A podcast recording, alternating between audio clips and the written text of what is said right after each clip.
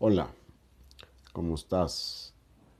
Hoy quiero compartir contigo algunas reflexiones que he podido ir eh, afinando y profundizando a lo largo de mi vida, sobre todo en aquellos momentos que todo parece ponerse más negro y que no encuentra salida. ¿Te ha pasado que de pronto las cosas comienzan a dificultarse y no encuentras una salida y cuando ves una luz en el, en el túnel, lo único que te queda por hacer es orar rogando a Dios que esa luz no sea el faro del tren que viene de regreso hacia ti.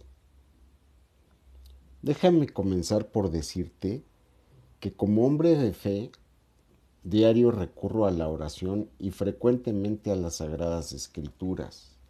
Y sé que cuando lees la Biblia con calma, reflexionando cada frase, versículo, párrafo, capítulo de cada libro, te encuentras con muchísimas cosas que puedes aplicar a tu vida en el contexto en el que estás viviendo.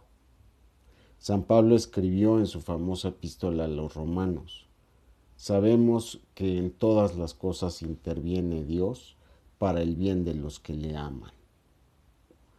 Romanos 8:28.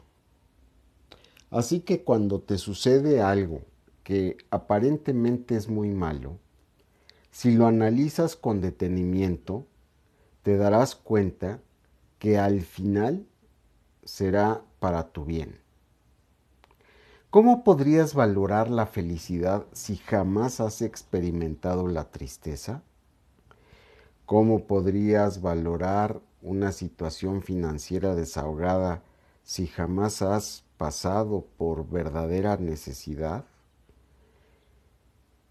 Cada vez que enfrento algo difícil, medito sobre esto y me doy cuenta que todos los días debemos dar gracias a Dios y disfrutar al máximo de lo que tenemos de aquello que podemos hacer y cuando algo se nos dificulta, es indispensable pensar que en el esfuerzo adicional que requerimos siempre irá acompañado de la maravillosa recompensa de la satisfacción y el orgullo de haberlo logrado.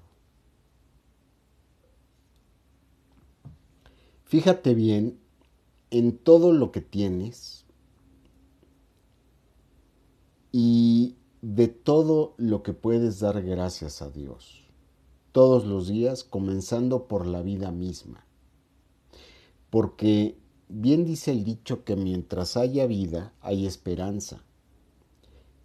Y también dice el dicho que nadie sabe lo que tiene hasta que lo pierde. Ve deshilando cada una de esas facultades físicas, mentales, emocionales, de las habilidades y facultades que te permiten valerte por ti mismo, de todos y cada uno de los bienes que te permiten vivir con dignidad, como la salud, la ropa que cubre tu cuerpo, los alimentos con los que te nutres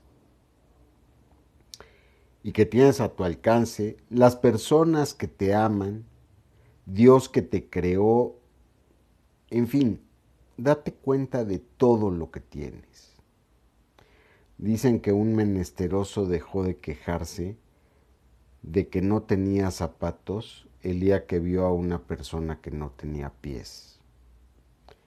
De verdad, valora lo que tienes hoy, porque es probable que el día de la mañana lamentes no haberlo valorado.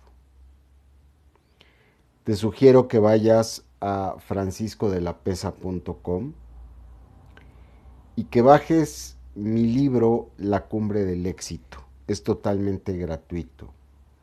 Te dará muchas luces en esto. Agradezco muchísimo tu atención, te mando un cordial saludo y recibe un abrazo de mi parte. Hasta luego.